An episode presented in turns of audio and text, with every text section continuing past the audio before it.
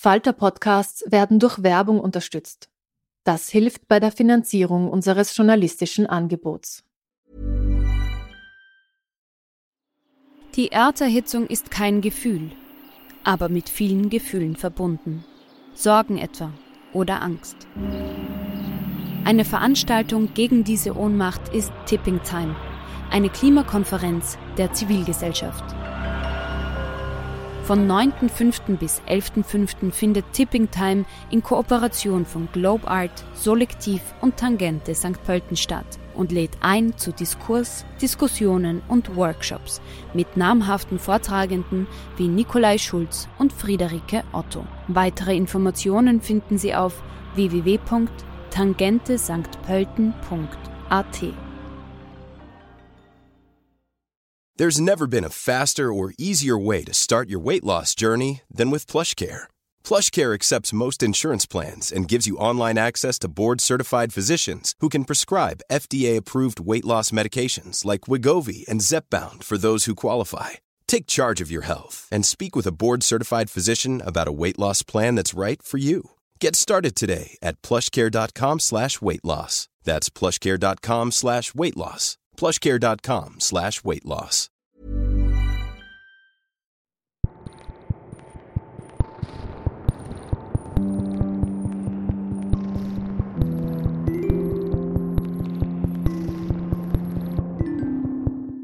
Hallo, ich freue mich, dass Sie wieder mit dabei sind beim Literaturpodcast Besser lesen mit dem Falter. Mein Name ist Petra Hartlieb und mein heutiger Gast ist der österreichische Schriftsteller Doron Rabinowitsch.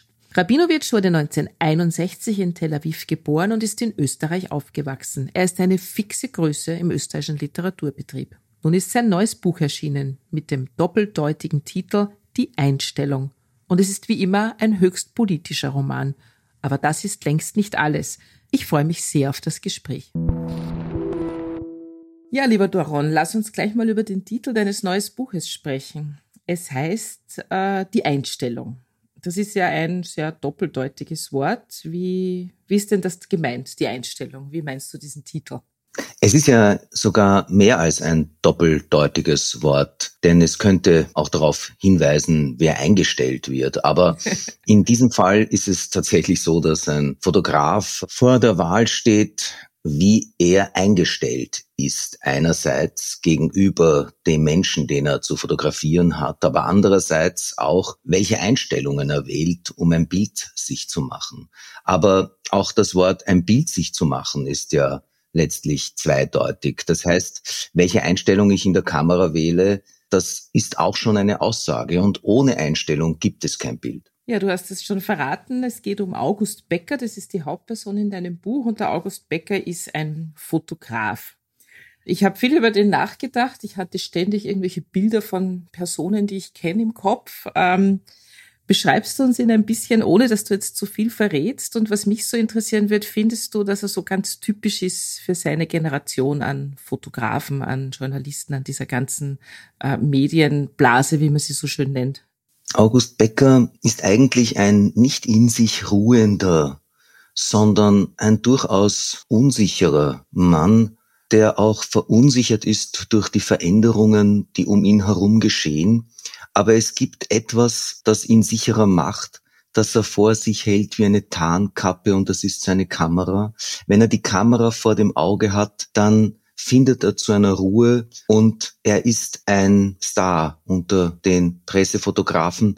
Äh, seine Porträtfotografien werden besonders geschätzt. Allerdings mit dem Niedergang der liberalen Presse geht auch sein Berufsstand da nieder und er kann nicht mehr daran anknüpfen, was er war und er schafft es aber auch nicht, einen neuen Bezug herzustellen. Er schafft es nicht, Projekten nachzugehen im Netz oder Fotobücher zu machen, denn er glaubt an die freie Presse. Und ja, es sind auch wirklich Fotografen, die wir kennen, die einem da einfallen und äh, die in, in Wien zu finden sind. Es gibt so einen tollen Satz von dem Wiener Fotografen, vom Lukas Beck, der sagt immer, es ist der Blick, es ist immer der Blick. Das ist so ein Zitat vom Lukas Beck. Ähm, auch das kann man ja total doppelt deuten. Einerseits der Blick des Fotografen, also eben im richtigen Moment auf den Auflöser zu drücken, aber auch der Blick des Objekts, das ich fotografiere. Das hast du wahnsinnig gut eingefangen, finde ich. Und ich habe mich so gefragt, hast du eigentlich auch einen Bezug zur Fotografie oder hast du das alles recherchiert für das Buch? Der Bezug zur Fotografie ist bei mir, dass ich fotografiert werde, wenn ein Buch rauskommt. Und Lukas Beck fotografierte mich nach dem Erscheinen der Außerirdischen, meines letzten Romans. Und wir sprachen, während er mich in Schönbrunn im Wüstenhaus fotografierte. Und dann erzählte er mir von der Schwierigkeit, die er hatte beim Fotografieren des österreichischen Prototypen eines solchen Populisten und er erzählte mir von der Doppeldeutigkeit eines Fotos und so brachte er mich auf das Thema und inspirierte mich zu der Idee und zu dem Roman. Das ist ja lustig. Und mir ist der Lukas Beck sofort eingefallen, obwohl ich den gar nicht persönlich kenne. Das ist interessant. Ich danke ihm auch ganz am Ende ist er bei der Danksagung. Und er ist einer, der mich dazu angeregt hat. Und dann sprach ich an Robert Newald, dem ich immer Teile auch vorgelesen habe, sprach dann auch andere an auf technische Fragen, so dass tatsächlich Lukas Beck den Anfang und auch das Ende des Buches begleitet hat. Ich habe es ihm auch gezeigt ne, und nochmal besprochen. Und währenddessen war ich sehr viel in Kontakt mit Robert Newald.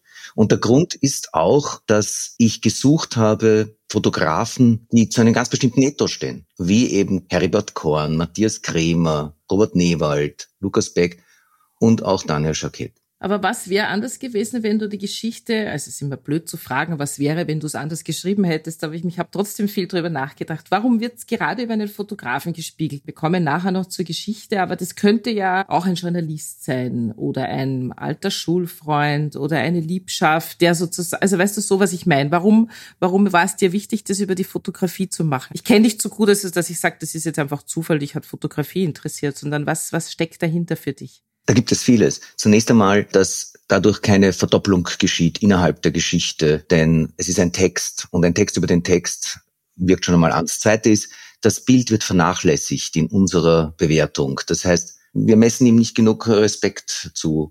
Äh, wir kämen nie auf die Idee, in guten Medien wir kämen nie auf die Idee, die Texte der Pressesprecher eines rechtsrassistischen, autoritären Populisten abzudrucken in einer liberalen Zeitung. Aber die Fotos nehmen wir durchaus. Und wir lassen uns auch auf dieses äh, Spiel ein, auf das Licht ein, in dem sie sich gerne sonnen. Wir zeigen sie auch gerne dann in dieser, in dieser Monstrosität, äh, mit der sie kokettieren. Und es ist abgesehen davon einfach augenscheinlich. Es ist das Augenscheinliche, mit dem man was erzählen kann. Ja, trotzdem hast du eigentlich auch gesagt, ähm, August Becker hat ein großes Problem, weil es ist einerseits ein bisschen der Niedergang der liberalen Zeitung, das heißt einfach, sprich seine Auftraggeber. Dann haben wir natürlich die große Geschichte des äh, Internet, Social Media, das werden wir nachher noch in einem eigenen Punkt besprechen. Also sein Sohn, er hat einen erwachsenen Sohn, der Tim, der bezeichnet ihn als Kapitän, der unterwegs zu einem Land sei, das im Nichts versinke. Ist das nicht ein bisschen ein hartes Urteil? Also ist es wirklich so schlimm? Wir haben ja hier immer noch Medien, wo die Nevals und die Korns dieser Welt irgendwie ihre Fotos unterbringen können, frage ich jetzt einmal ein bisschen provokant. Naja, ich bin nicht Tim. Ich bin wirklich nicht Tim. Schon allein vom Alter her bin ich das nicht. Ne? Aber das ist ein Vater-Sohn-Konflikt und da kommt etwas äh, zugespitzt daher. Nein, der Kampf ist nicht entschieden. Der ist auf keinen Fall entschieden. Aber es sieht momentan schon ein bisschen grauslich aus, ja. Also, dass wir eine Medienlandschaft haben, die sich an die Politik verkauft und eine Politik, die sich die Medien zurecht äh, holt. Dieses Verhältnis und das Wort Verhältnis drückt es ganz schön gut aus, weil es hat auch irgendwas auch von Formen der Zuhälterschaft. Ja. Da überholt die Wirklichkeit den Roman. Den ich habe ihn begonnen, bevor es die türkis-blaue Koalition gab äh, als ich ihn fertig geschrieben hatte, war die Inseratenaffäre noch gar nicht vorhanden, obwohl sie hier anklingt. Also ich werde immer wieder von dem, was ich schreibe, überholt. Während du das Buch geschrieben hast, ist quasi in der österreichischen Innenpolitik kein Stein auf dem anderen geblieben. Das hat sich ja jede Woche ist irgendwas passiert äh, oder auch wie das Buch dann eigentlich schon fertig war, wo man dann ja eigentlich nichts mehr machen kann. War das dann eher für dich hemmend oder beflügelnd oder ist es dann eher so, dass, dass du dir denkst, oh Gott, das hätte ich jetzt auch noch schreiben müssen oder ist es einfach, dass du zurücklehnst und sagst, okay, also ich schreib's, wie ich schreib's und äh, was dann passiert, hat ja eh nichts mit der Realität zu tun oder nur gespiegelt, ja? Für die Geschichte passiert es genau richtig, dass man die Geschichte anschaut und glaubt, es ist eine Spiegelung der Wirklichkeit beweist, dass die Geschichte meiner Meinung nach funktioniert. Aber sie ist keine Spiegelung der Wirklichkeit, sondern ich habe eine Geschichte erzählt, die, glaube ich, wenn sie gelesen wird, in Ostdeutschland als Spiegelung ostdeutscher Realität heutzutage äh, wahrgenommen wird. Das ist eine Entwicklung, die international ist. Sie ist keine österreichische. Wir schauen auf diese Geschichte und glauben, das ist nichts anderes als eine Spiegelung. Ich behaupte, das stimmt nicht. Das kommt uns so vor, weil wir hier sind.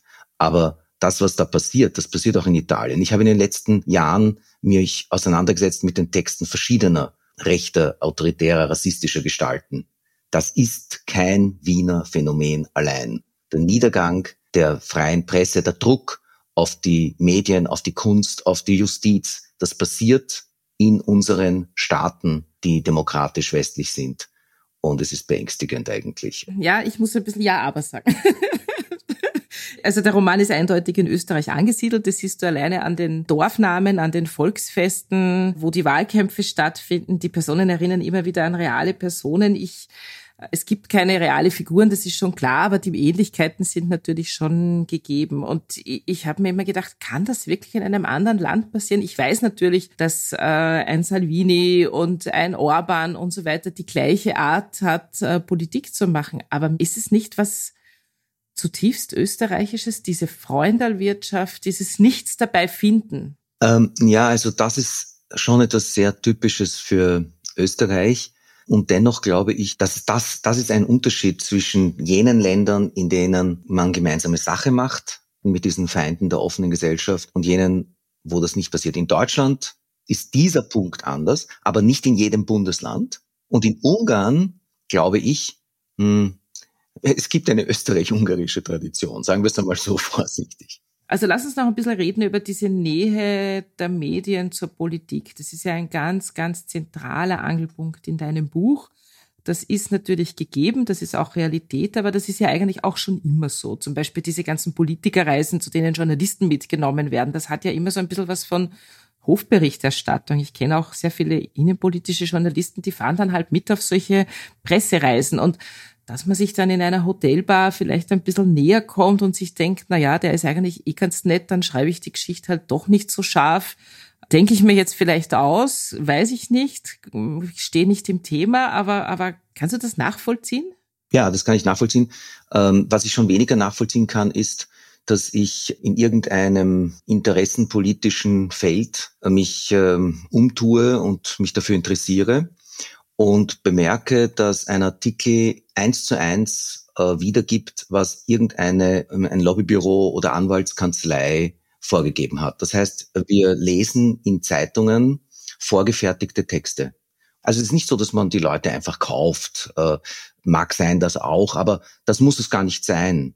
Das ist einfach ein Dienstleistungssektor geworden. Und das ist beängstigend, dass es das gibt.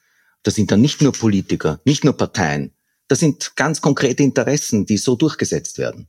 Ja, es geht aber natürlich auch immer wieder um dieses Privat- und Politische. Auch ein Politiker wie Herr Orban, Herr Strache, Herr Haider, das sind ja auch Privatpersonen. Ich habe sehr lachen müssen. Bei uns am Markt im 18. gibt es so einen beliebten Treffpunkt, wo am Abend immer gerne ein Glas Wein getrunken wird. Und da kommt auch oft so ein bekannter Stadtpolitiker der FPÖ der sehr durch seine markigen Sprüche auch auffällt. Also man kennt den. Und ich habe auch Bekannte, die da immer wieder mal hingehen und sagen, du, der ist privat eigentlich total nett. Ja, also mit dem kann man sich richtig nett unterhalten. Und ich stehe dann immer so davor und äh, denke mal, würde ich mich mit dem jetzt nett unterhalten, wenn ich den zufällig an einer Bar treffe? Ich weiß es nicht. Und wie ist es nochmal, wenn man Journalist ist? Dann ist es ja nochmal ganz anders. Besonders lustig ist die Tatsache, dass man sich darüber wundert, dass jemand der unmöglich ist, sich Unmögliches leistet, auch ganz normal sein kann. Also so, so nach dem Motto, ach, das ist ja gar kein Untier. Ach, wirklich. Ähm, er ist kein Monster, er ist ein, er ist ein ganz normaler Mensch. Und dann ist dann auch noch dieser lustige Satz, äh, den mehrere Leute auch in dem Roman sagen, äh, nicht weil ich dieser Meinung bin, sondern weil er mir immer wieder entgegenkommt, dass der ja nicht immer Falsches sagt. Aber normalerweise, wenn jemand etwas ganz, ganz schrecklich Falsches sagt, wie zum Beispiel jetzt, äh, während dieser Pandemie, dass, dass man äh, Chips eingepflanzt bekommt, dann genügt mir das ja, dass ich den jetzt nicht mehr mein Mikrofon unter die Nase halte, dann ist der Mann für mich bereits nicht mehr ein Kriterium für Redlichkeit und Garant der Wahrheit. Aber hier beobachten wir eine Öffentlichkeit, die umgekehrt funktioniert. Wenn einer redlich mit der Wirklichkeit und der Wahrheit umgeht, dann ist er nicht originell. Dann schalten die Kameras gar nicht ein. Das heißt, du brauchst eine gewisse Dosis an Ressentiment, Rassismus, Verschwörungsmythos, damit du überhaupt die Aufmerksamkeit bekommst. Ja, das ist ja ein weiteres sehr großes Thema in dem Buch. Wie viel Bühne bieten die Medien den populistischen Politikern? Es ist ja so ein Seiltanz. Also wenn es jetzt keinen Bericht gibt darüber, dann wird das ja schnell als Zensur interpretiert. Zu viel Berichterstattung ist natürlich auch sowas wie Werbezeit. Also sprich, tust du deinen rechtspopulistischen Politiker, den Uli Popp, wie er in deinem Buch heißt, aufs Cover, ja oder nein? Bietest du ihm eine Bühne, ja oder nein? Also das ist ja sozusagen ein Seiltanz. Es ist ein Seiltanz, es ist ganz klar, wir können sie gar nicht verschweigen. Verschweigen wäre ja überhaupt nicht die Alternative, denn das wäre ebenfalls eine Apologie. Man muss über sie berichten. Und indem wir zusehen, wie es passiert, sehen wir zu, dass es geschieht. Das ist das, was sie wissen. Aber die Frage stellt sich schon, wie genau mache ich das? Und was wir beobachten ist ja, dass es meistens äh, ein False Balancing gibt, dass man diesen extremistischen Meinungen viel mehr Macht und Repräsentation zumisst, als ihnen zusteht in der Öffentlichkeit. Und das Ganze passiert in manchen Ländern, zum Beispiel in unserem Land ja, nicht ohne Absicht. Das wird eben honoriert und da macht die Regierungspolitik sehr wohl einen Unterschied. Wer wird finanziert? Also wer bekommt einerseits Förderung, wer kriegt andererseits Inserate? Und da kann man nur staunen, nicht, dass wir eben Gratismedien haben, die daraus bestehen, dass wir in ihnen eigentlich nicht lesen, was ist, sondern nur was Stimmung macht, was einstimmt. Du hast in dem Buch ein sehr schönes Zitat vorangestellt von Hannah Arendt. Ich möchte ich ganz kurz vorlesen. Lügen erscheinen dem Verstand häufig viel einleuchtender und anziehender als die Wahrheit, weil der Lügner den großen Vorteil hat, im Voraus zu wissen, was das Publikum zu hören wünscht.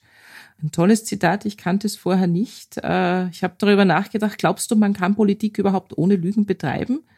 Und die große Frage ist ja dann auch, wer oder welche Seite definiert denn, was Lüge ist? Wir kennen ja die Sprüche von der Lügenpresse und äh, also ich glaube, dass ein Herr Kickel nicht glaubt, dass er lügt, sondern er glaubt ja, das ist seine Wahrheit. Also welche Wahrheit stimmt denn dann?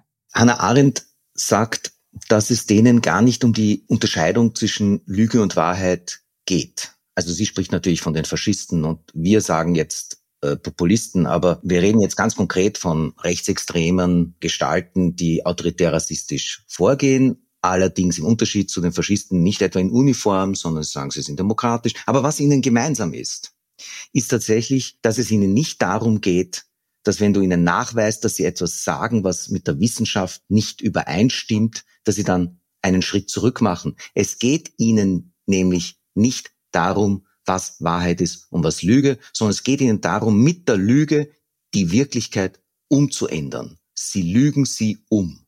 Sie sagen zum Beispiel, dass irgendwelche Leute, etwa Juden oder Muslime, stinken oder nicht integrierbar sind. Wenn du oft genug sagst, dass jemand nicht integrierbar ist, dann ist es irgendwann nicht. Äh, sie sagen, dass die Maßnahmen gegen die Pandemie nicht wirken. Wenn du das oft genug sagst und genug Leute davon überzeugt sind und nicht mitmachen, ja, dann stimmt das. Sie sagen, dass eine Wahl nicht legitim ist. Und wenn die Wahl auch legitim durchgeführt worden ist, wenn erst einmal die Hälfte der Bevölkerung unter dieser Parole sich eint, dann war die Wahl nicht mehr legitim.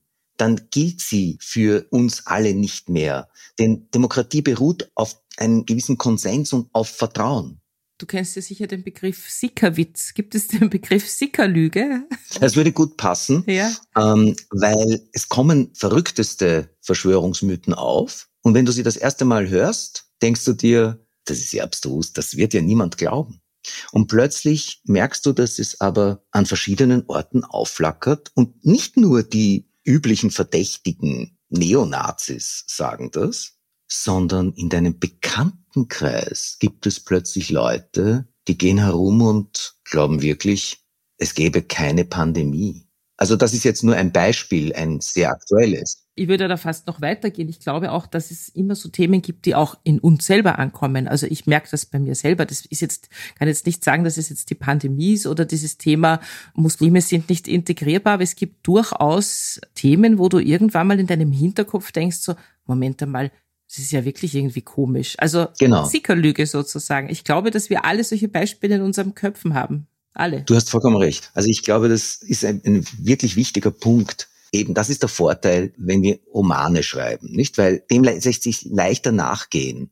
Das zu erkunden ist besser möglich mit solchen Geschichten als mit einer wissenschaftlichen Abhandlung. Du hast jetzt so schön das Wort Roman gesagt. Das hat mich jetzt daran erinnert, wir sollten noch einmal ein bisschen über den Roman sprechen.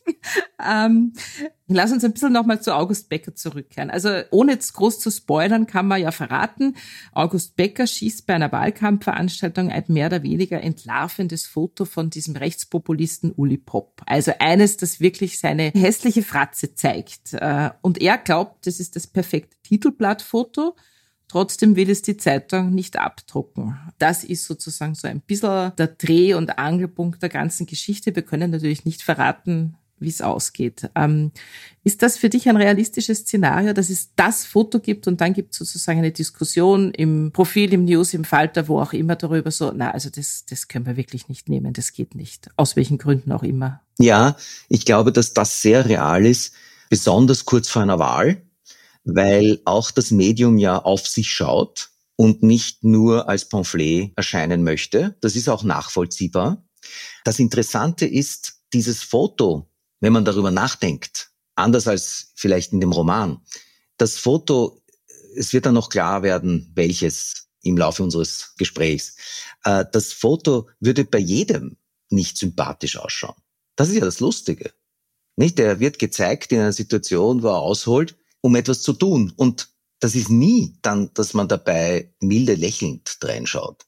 Nur bei ihm ist man davon überzeugt, dass man etwas plötzlich hervorblitzen sieht, was man höchstwahrscheinlich bei einer anderen Figur eben sich denken würde, das ist nur der, das ist nur der Situation geschuldet. Mhm, mh. Und das heißt, wir wissen, mit wem wir es eigentlich zu tun haben. Plötzlich sehen wir es. Ja, das Leben des politischen Fotografen, also so August Becker hat natürlich vor 20 Jahren oder vor 30 Jahren ein anderes Leben geführt. Es hat ja einfach was geändert und zwar Social Media. Muss man jetzt einmal kurz zusammenfassen. Das ist ein ganz wichtiges Thema auch im Buch. Früher gab es halt in einer Zeitung einen Aufregerartikel oder ein Aufregerfoto. Alle haben kurz drüber geredet, dann haben es vielleicht andere Medien aufgegriffen, aber sobald das nächste Heft erschienen ist, war es vergessen. Jetzt ist es aber so, so wie August Becker auch, er stellt seine Arbeiten auf Social-Media-Plattformen und dann bekommst du das Urteil der Massen quasi ungefiltert um die Ohren geschlagen. Also im besten Fall kriegst du ganz viele Herzchen und Likes und bist süchtig danach oder schlimmstenfalls kriegst du Morddrohungen. Das ist eine sehr zweischneidige Sache, was der August da tut. Ähm, warum hast du deiner Figur das zugemutet? Also warum glaubst du, dass sich August dem aussetzt? Er könnte auch so einer sein, der sagt, das interessiert mich nicht, ich schaue, dass ich meine Bilder an die Magazine verkaufe wie vor 20 Jahren. Warum Warum macht er das? Ist das, ist das was zeitgemäßes? Ja, weil er versucht, sich doch so zu promoten. Er versucht so doch seine Fotos auch äh, zu prüfen in der Öffentlichkeit die Reaktionen abzutasten. Und er glaubt, er hat so eine Gemeinde von Fans und denen zeigt er das. Und der Effekt aber ist ganz klar, nicht diese, diese sozialen Medien, das ist ja klar, das wissen wir, die arbeiten nicht darauf hin, uns zu informieren, sondern sie versuchen eigentlich äh, eben verbreitet zu sein und angeklickt zu werden. Und das geht über Sensation, also mit Emotionen. Und diese werden auch getriggert. Wir werden sozusagen angeheizt. Wir werden zu jemandem anderen. Es ist so, als säßen wir zum Beispiel hinterm Steuer, da sind wir anders als äh, am Fahrrad. Ich sitze vor diesem Kastel, schaue ins Netz und unterhalte mich mit jemandem und denke, ich bin allein im Zimmer, der ist allein im Zimmer. Wir machen Äußerungen, die wir nur normalerweise miteinander machen würden. Und in Wirklichkeit aber schaut uns die halbe Welt zu. Mhm. Schaut uns jemand in Australien zu und meldet sich plötzlich zu Wort. Und nicht nur das, der nimmt das, was ich geschrieben habe, teilt das und das kommt in Welten, die ich bisher noch gar nicht kannte. Das ist ein Medium, das wirklich diesen vorher beschriebenen politischen Mechanismus verstärkt. Und es ist kein Zufall, dass in diesen Medien diese populistischen, extremistischen Parteien besonders viel Zulauf erfahren. Ja, ich bin ja auch auf Social Media relativ aktiv. Auch ich bin vor zweieinhalb Jahren mal in so einen Shitstorm gerannt. Äh, und wie ich das gelesen habe mit dem August, ich habe echt geradezu Atemnot bekommen. Am liebsten würde, hätte ich ihm immer zugerufen, tu's nicht, meld dich ab, schreib nicht drunter, schreib nicht zurück, reagier bitte nicht. Aber er ist natürlich gnadenlos und ja, du setzt ihm ziemlich diesem, diesem argen Medium aus, muss ich sagen. Also mir hat er fast ein bisschen leid getan. Ich habe es auch erlebt. Und das Interessante ist, dass du ja nicht weißt, was sollst du in dieser Situation tun? Sollst du dich nicht wehren? Genau. Weil du möchtest das ja richtig stellen. Du glaubst mhm. ja auch, es geht ja nur darum, dass man dich falsch verstanden hat. Mhm. Und jede Richtigstellung ist natürlich Futter für das Missverständnis. Das ist ja das Fantastische. Also ich hatte ja das große Problem, dass ich in einer Institution war und die mir quasi mehr oder weniger verboten haben zu reagieren. Also ich konnte gar nicht reagieren, aber das war wahrscheinlich besser, weil ich hätte sicher um mich geschlagen, wie ich mich kenne. Aber es ist, es ist eine Katastrophe. Und der August schlägt natürlich auch um sich. Ja, der versucht es auch und er macht es aber mit jeder Twitter-Antwort natürlich äh, schlimmer. Ja, und man weiß ja auch wirklich nicht, wie es ausgehen wird. Manchmal ist es ja so, dass man mit einem starken Rückschlag die Sache zum Schweigen bringt, aber meistens eben nicht. Und das Merkwürdige ist, wie wir uns dabei in dieser Situation verändern. Das, was besonders interessant ist, ist, wenn ich jemanden, mit dem ich gestritten habe, den ich nicht vor mir habe, den ich nicht sehe, und das macht einen großen Unterschied, dass man den Menschen auch nicht sieht, dass das, was er schreibt, dass man dem eine gewisse Stimmung schon unterschiebt, eine Einstellung unterschiebt.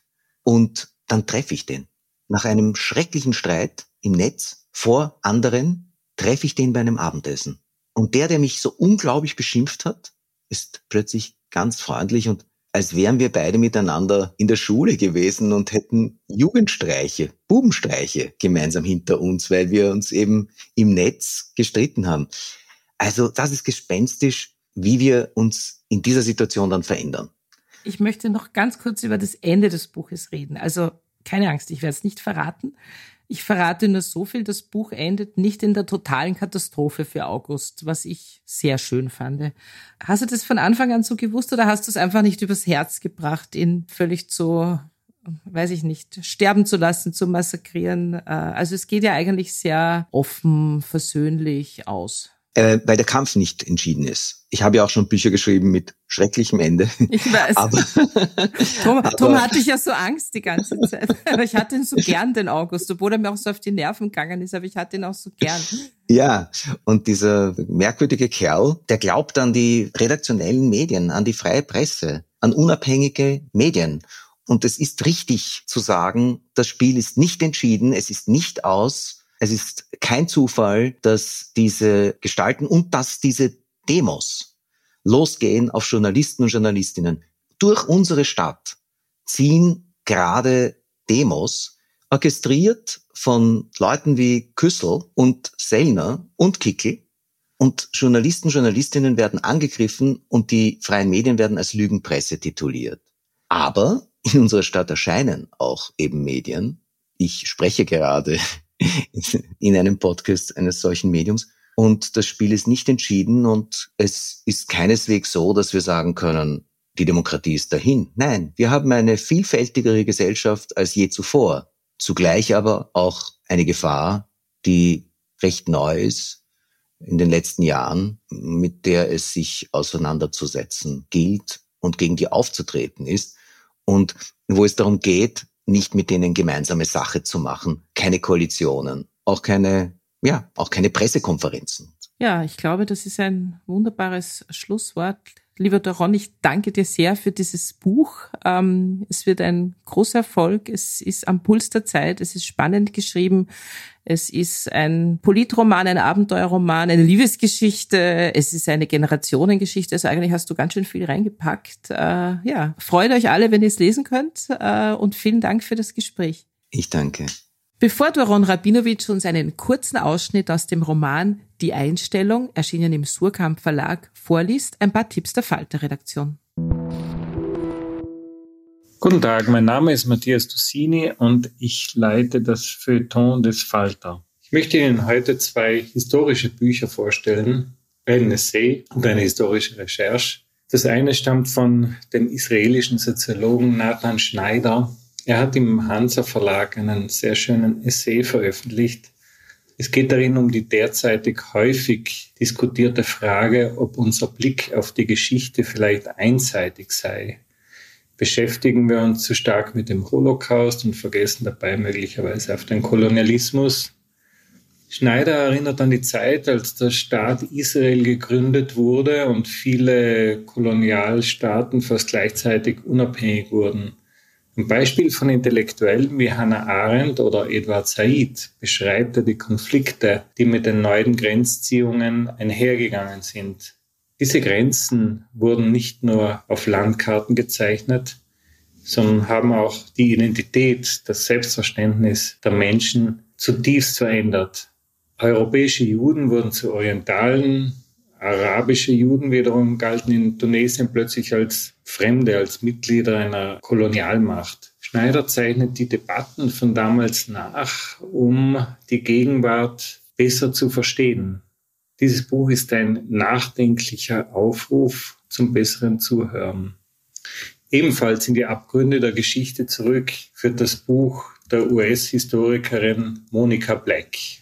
Es heißt Deutsche Dämonen und ist bei Klett-Cotta erschienen. Es geht darin um Hexen und Wunderheiler, aber nicht im Mittelalter, sondern in der deutschen Nachkriegszeit. Vor allem um Bruno Gröning, zu dessen Auftritten Zehntausende Menschen gekommen sind. Gröning hat versprochen, einen göttlichen Heilstrom an Kranke weiterzuleiten. Höchst erfolgreich. Er wurde von den Massen wie ein Heiliger verehrt und von den Behörden verfolgt. Black gelingt in ihrem Buch ein neuer Blick auf diese Epoche nach dem Zweiten Weltkrieg, die vor allem durch Wirtschaftswunder bekannt ist. Ihre Recherche beschränkt sich aber nicht nur auf faszinierende Anekdoten, sondern bietet eine überzeugende Interpretation an. Deutschland hatte die Verbrechen der Nazizeit verdrängt. Das Verdrängte kehrte danach, nach 1945, in Form von Geistern und Verschwörungsmythen zurück in diese heile Welt der Wirtschaftswunderzeit. Ja, vielen Dank für die Tipps und Doron Rabinowitsch wird uns jetzt einen kurzen Ausschnitt aus dem neuen Roman Die Einstellung vorlesen. Pop wurde ein Schnaps gereicht. Er schüttete ihn auf Ex hinunter, bis in das Brot mit Bergkäse, das man ihm in die andere Hand gedrückt hatte, aber gleich wurde er weitergeschoben hin zum Riesenfass auf einer Rampe. Davor ein Fettwanst mit Holzschlegel und Zapfhahn. Pop griff danach. Ihm wurde eine Schürze aus schwarzem Leder umgebunden. Gleich ist es soweit, brüllte der Beleibte ins Mikrofon. Es hat ein wenig gedauert, weil so viele heute da sind, um unseren Uli Pop zu sehen, das Johlen der Menge und dann wieder die Hymne. Uli, Uli, Uli, Uli, Uli, Uli, Uli Pop. Der Fettwanst wartete, bis der Schlachtgesang verklungen war. Meine Damen und Herren, jetzt aufgepasst. Haltet euch bereit. Wir haben genug Bier für alle. Jubel und Uli Pop in seinem Element. Unser Uli Pop wird jetzt für uns das Fass anstechen. So ein Hieb ist keine Kleinigkeit. Aber beim Uli mache ich mir keine Sorgen. Bei dem heißt es immer Schlag auf Schlag. Was meinst du, Uli? Wie viele wirst du brauchen? Noch hat sich niemand beschwert, dass ich keine starke Rechte habe, rief Pop ins Mikrofon. Eher im Gegenteil. Gegröle und wieder die Wahlkampfhymne. Uli, Uli, Uli, Uli, Uli, Uli. Uli Pop, Pop bat um Ruhe. Aber das Wichtigste ist, liebe Freunde, wir sind ein eigener Schlag von Menschen. Und das wollen wir auch bleiben. Wir halten zusammen. Bei diesem Fest gibt es kein Rechts und kein Links. Alle gemeinsam helfen wir mit, das Bier zu vernichten. Es ist genug für alle da. Geole und Applaus. August hatte sich einen Platz seitlich hinter dem Fass erkämpft. Er lauerte auf seine Chance. Er stellte scharf und Pop holte aus. Alle hielten den Atem an. Schon schwang der Schlegel herunter und weil alle nach vorne drängten, kam Bewegung in die Menge und im Gedränge wurde Pop leicht angerempelt, so dass er den Hahn nicht richtig traf, worauf er schnell und mit aller Kraft ein zweites Mal darauf schlug. Und dabei entgleiste ihm das Gesicht, die Augen weit aufgerissen, der Blick stier, der Mund verzogen vor Anstrengung. Das war der Moment, auf den August von Beginn an gewartet hatte. Er drückte ab, blieb mit dem Finger auf dem automatischen Auslöser ein Dutzend Bilder hintereinander, während der mächtige Hieb das Metall bis zum Ansatz ins Fass trieb.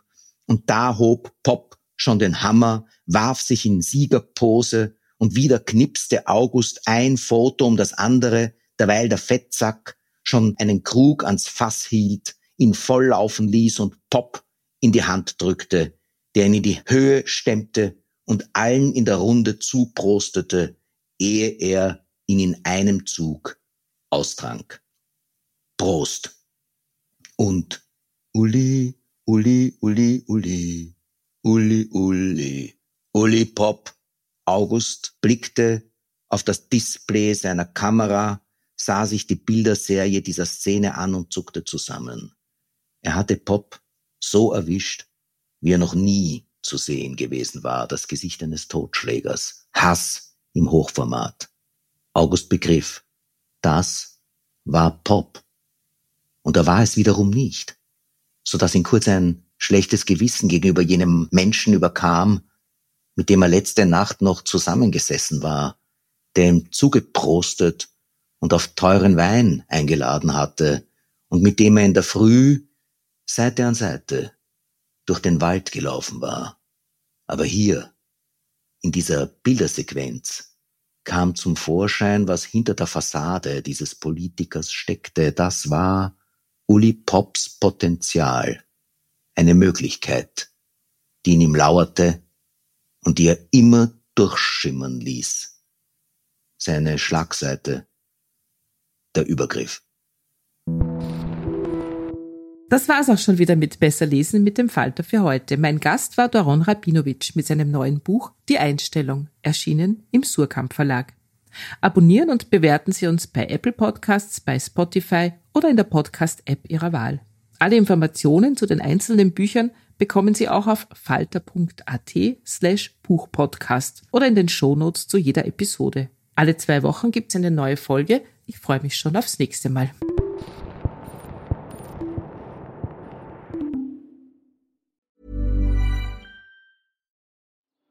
Die Erderhitzung ist kein Gefühl, aber mit vielen Gefühlen verbunden. Sorgen etwa oder Angst. Eine Veranstaltung gegen diese Ohnmacht ist Tipping Time, eine Klimakonferenz der Zivilgesellschaft.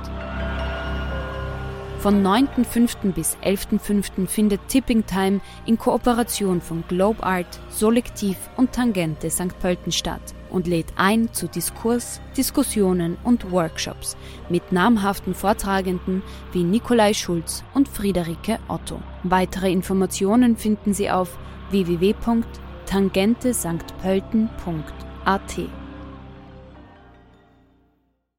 Hey, it's Paige DeSorbo from Giggly Squad. High quality fashion without the price tag. Say hello to Quince. I'm snagging high-end essentials like cozy cashmere sweaters, sleek leather jackets, fine jewelry, and so much more. With Quince being 50 to 80% less than similar brands and they partner with factories that prioritize safe ethical and responsible manufacturing. I love that. Luxury quality within reach. Go to quince.com slash style to get free shipping and 365 day returns on your next order. quince.com slash style